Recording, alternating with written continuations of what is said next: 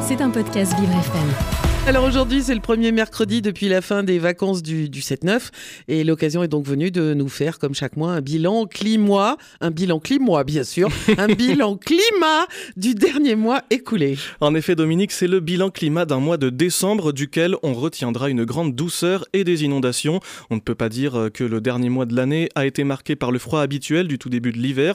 Alors évidemment, s'il n'a pas fait aussi froid que prévu, nous sommes au-dessus des normales, 2 degrés de plus et donc comme à chaque bilan, on agrandit la série de mois consécutifs au-dessus des normales. Décembre 2023 aura été le 24e mois consécutif au-dessus. Ça fait donc deux ans qu'il n'y a pas eu un mois où on n'est pas repassé sous la moyenne. Ça montre bien l'ampleur du réchauffement climatique. La température moyenne pour le 12e mois de l'année s'élève concrètement à 8 degrés, le faisant se placer au cinquième rang des mois de décembre les plus doux observés. Le tenant du titre reste le mois de décembre 2015 où la moyenne était de 9 degrés et demi.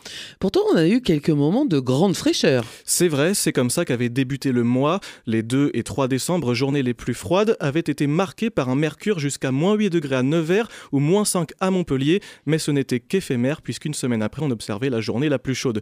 Mais sur l'ensemble du mois, bien que la moyenne soit de plus 2 degrés par rapport à la moyenne sur 30 ans, elle n'est pas répartie de manière homogène puisqu'on observe une rupture entre la moitié nord et la moitié sud de l'hexagone. C'est surtout la moitié nord qui a été le plus en excédent de chaleur avec 1 degré d'excédent de plus qu'au sud. Et puis ce mois-ci, on a eu pas mal de crues. La pluie doit avoir eu un rôle, j'imagine. Effectivement, le mois avait débuté dans la lignée de celui de novembre, sous l'humidité et avec des inondations. On observait des pluies fréquentes sur une large bande centrale allant d'ouest en est, entre le Poitou-Charentes et les Alpes. Des pluies fréquentes qui ont provoqué des crues sur de nombreux cours d'eau, comme vous venez de le dire. Mais au milieu du mois, les conditions se sont rapprochées de l'anticyclone, mettant fin au règne de la pluie qui était omniprésente depuis plusieurs semaines. On a donc finalement retrouvé un équilibre avec un déficit de pluie de 2% seulement.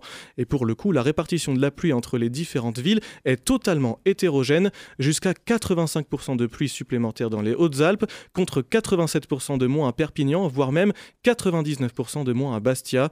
Les littoraux atlantiques ont été bien arrosés avec au moins 100 mm de pluie sur toutes les côtes, avec un record du mois décerné à Biarritz et ses 212 mm de précipitations. Et je ne me souviens pas qu'il y ait eu beaucoup de soleil. Effectivement, pas énormément d'ensoleillement pour décembre, le temps est resté assez gris avec 9% de soleil de moins que la moyenne, mais sur la majeure partie du territoire, il manquait encore plus de soleil, c'est que la région PACA a encore tout volé. Oh Voilà pour ce bilan climat du mois de décembre. On continue avec janvier et plus de fraîcheur et on l'espère un retour au normal. Oui, alors là, je, vais dire une chose qui est pas très jolie, je pense qu'on peut se brosser. Euh, non, le, le retour au normal, j'y crois pas une seconde, malheureusement d'ailleurs. L'actu verte de Nathan Drey, c'est à écouter tous les matins dans le 7-9 de Vivre FM. Merci Nathan. C'était un podcast Vivre FM. Si vous avez apprécié ce programme, n'hésitez pas à vous abonner.